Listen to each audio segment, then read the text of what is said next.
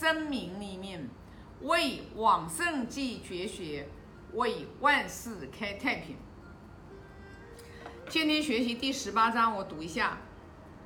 子曰：“巍巍乎舜禹，之有天下也，而不与焉。”哦，这里讲的是孔老夫子对于舜帝和禹帝这两位这个皇帝对他们的这个高度的这个赞誉啊！真的，这两个人就是他们的德行太高尚、太伟大了。就他们得到这个天下，他们不是说去抢来的。不是去争夺来的，他们这个地位啊，是别人是前一轮皇帝禅让给他们的，因为我们都知道嘛，尧帝是把地位让给了舜嘛，因为而且尧帝的话，他还把他的这个两个女儿也嫁给了这个舜帝，因为这个舜呐太伟大了，知道吧？就是我们学经典的人，我们都知道，那就真的是没有什么。人世间是没有什么样的一个言语词语来形容可以赞美他的，就他的德行，他其实就是天地之德。这个禹也是一样的，这个禹呢是舜把这个地位禅让给了禹，所以说呢，你看啊，我们真的是学经典呀，我们真的是嘴巴一说就过了，让天下呀，开玩笑，我们普通的人真的是。不要说让天下了，你看，就，你看啊，我们就是特别对于，啊，你看，就是我们前一段时间对于我们那个玻璃大王，就是曹德旺，对吧？他就是捐助了一百个亿，然后的话来建这个荣耀科技大学，然后为国家嘛，然后的话就是培养优秀的这个科技人才，你看。我们真的对，就是曹德旺老先生，我们所有的人真的是，说实话，我们从内心里面去啊去赞叹，我们去感叹，就是这种情怀，这种大格局。你想想看，一个天下有多少个一百亿？啊，对呀，哎，你想想看，有把他的天下，他不只是一百个亿的这个问题了，对吧？他是。他是帝王啊，他真的是呼风唤雨啊，他是可以是要什么有什么呀。然后你看，人家说让了就让了，说让了就让了，对吧？然后的话，而且人家这个舜帝还不愿意接，然后是一直辅助这个尧帝二十八年，到最后尧帝死了三年，然后的话之后，在舜帝处理。这个就是守孝之后，然后的话有大臣过来，然后国事还是来请教这个舜帝，到最后三年以后的话，就是才真正接替了这个地位啊。所以你就想想这个，包括这个舜把这个地位让给这个禹啊，然后那个禹就大禹治水的那个禹嘛啊，禹帝禹王嘛。所以我们就是从。圣人的情怀，圣人的这种德行，哎呀，我们来看看我们自己，我们真的啥也不是的，是的，真的，我们真的啥也不是，我们我们就可以，我们不要说让一个，我们不要说那么伟大了，其实就我们就想想看，我们自己所拥有的，我们现在，比如说我们自己有车，对吧？我们自己有房，我们自己有车。我们现在就是说，我们把我们的车，把我们的房，我们把它让给我们，就是我们先不要说别人，我们让给我们自己家里的兄弟姐妹。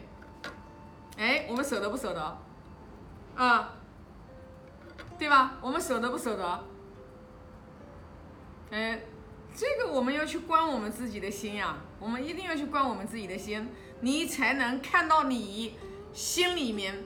你人性里面，你是多么的，你是多么的自私，你是多么的小家之气，你你都可以为了一点点的利，然后你都可以就是说兄弟姐妹反目成仇，你都可以父母子女反目成仇。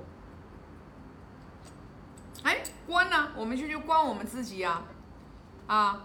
所以说，为什么我们就说先不要说那么伟大的，我们先不要说那么伟大的，我们就先来说说我们孝悌的根本，父母给予我们父母，我们现在有多少舍得？所以说，为什么我们现在为什么说你你跟父母，我们作为人，我们有没有就是说，我们从行孝悌这个板块，对吧？然后给父母啊一个物质的基础。然后一个养父母的一个就是啊心啊，让父母不为我们这些子女操心，哎，我们有没有做到？如果说我们在我们最知亲的我们的父母的身上，我们都不能体现出来我们美好德行，然后我们从孝悌这两个德行当中，然后我们才能往外延伸忠信礼义廉耻。现在啊，真的，现在的人啊，就是，我就发现，就是人跟人真的很不一样，人跟人很不一样的呢。今天就是我分享这个视频的话，我就是也希望能对大家有帮助。就是我们每一个人，你去观，每一个人人生的起跑线是不一样的。我们先不用说跟舜帝和禹帝去啊去相提并论，没法相提并论，根本不是一个层次的。但是我们现在可以的话，就是我们，我们去看我们自己身边的人，包括看我们自己，对吧？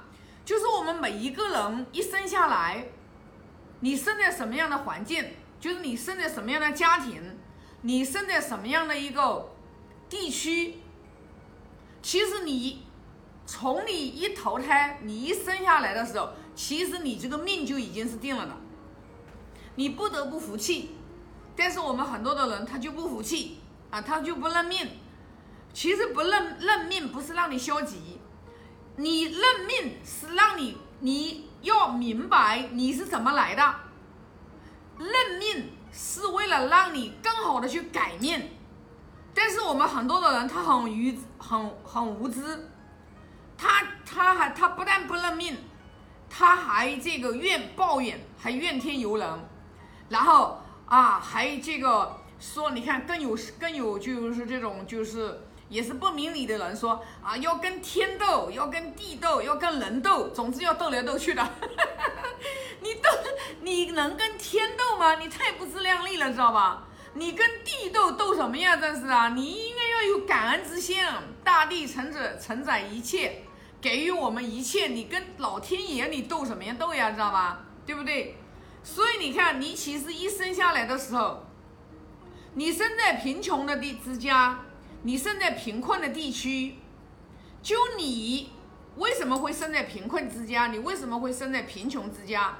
就当你一生下来的时候，其实是因为你前世的业力牵扯，你不得不信这个。所以为什么说一个人的命？是你从你一生下来的时候，你未定生已经定死了，懂吗？为什么有的人他赚钱那么容易？为什么人一生下来，有的人就在一生下来就是呃千亿身价？你不服你没用，知道吧？你有什么不服的，知道吧？人家一生下来就是身价都是几千亿，你一生下来就生在贫穷之家。你不认命，你你你不认命，你就痛苦一辈子，知道吧？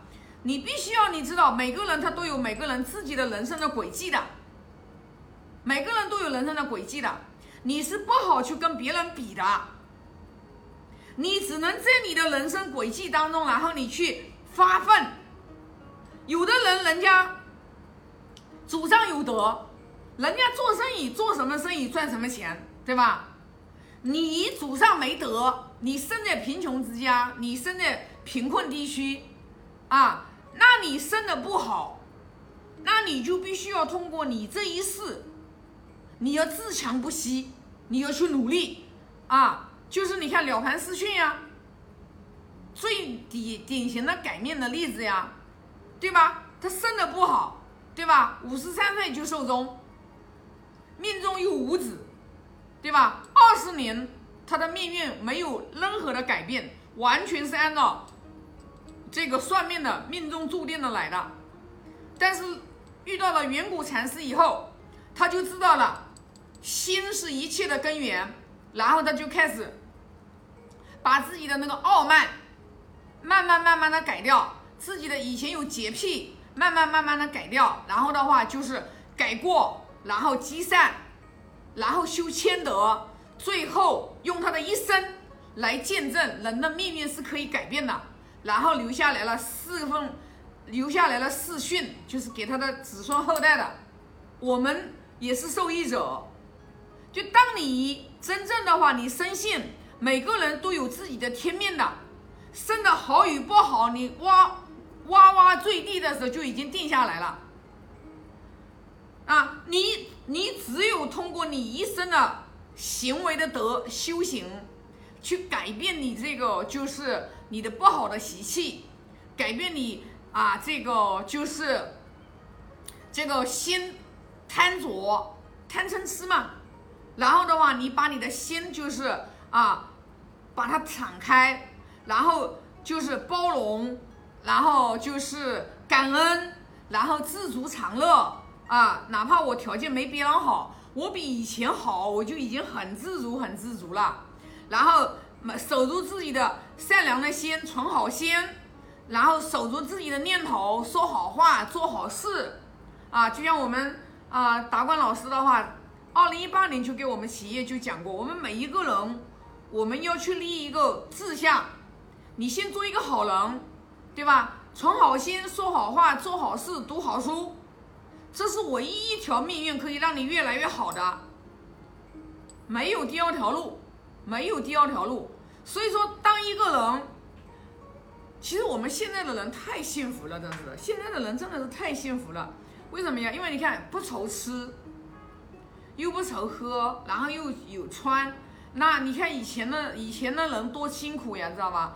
都没得吃没得喝的，现在又不缺乏吃和喝，对吧？然后都这么好，有什么不知足的呢？对吧？那你去看看，那不知足就是其实就是欲望，其实就是贪婪，其实就是欲欲望，然后其实就是不明理。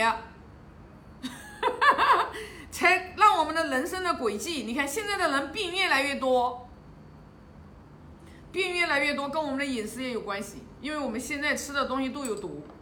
你像那些肉呀，为什么就是说肉少吃？那肉是为什么少吃？那以前养一头猪，一年才养成功，过年的时候杀猪。现在一头猪一个月、两个月，从小猪仔，然后就长大了。那一两个月就把那个猪都长大了，那个鸡几十天就长大了，你知道吧？它靠什么呀？它就是靠激素呀。它打的那些激素在那个肉里面，你吃了之后，你身体里面的激素你全部到你身体里面去了呀。你还敢？你还敢的话，就是你以为你以为的这个营养，大鱼大肉的这种营养，你以为营养，你吃的是毒，知道吧？所以肉少吃，最起码吃素菜的话，那还没那么多的激素啊，最多啊，最多就是有一些就打打农药呀什么的，对吧？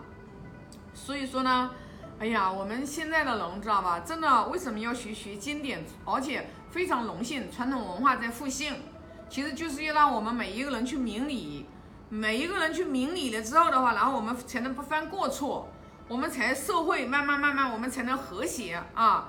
所以呢，就是人与人之间的关系诚信才能越来越好啊。那么今天这一章的话，就分享这么多啊啊！我发个大愿啊，愿。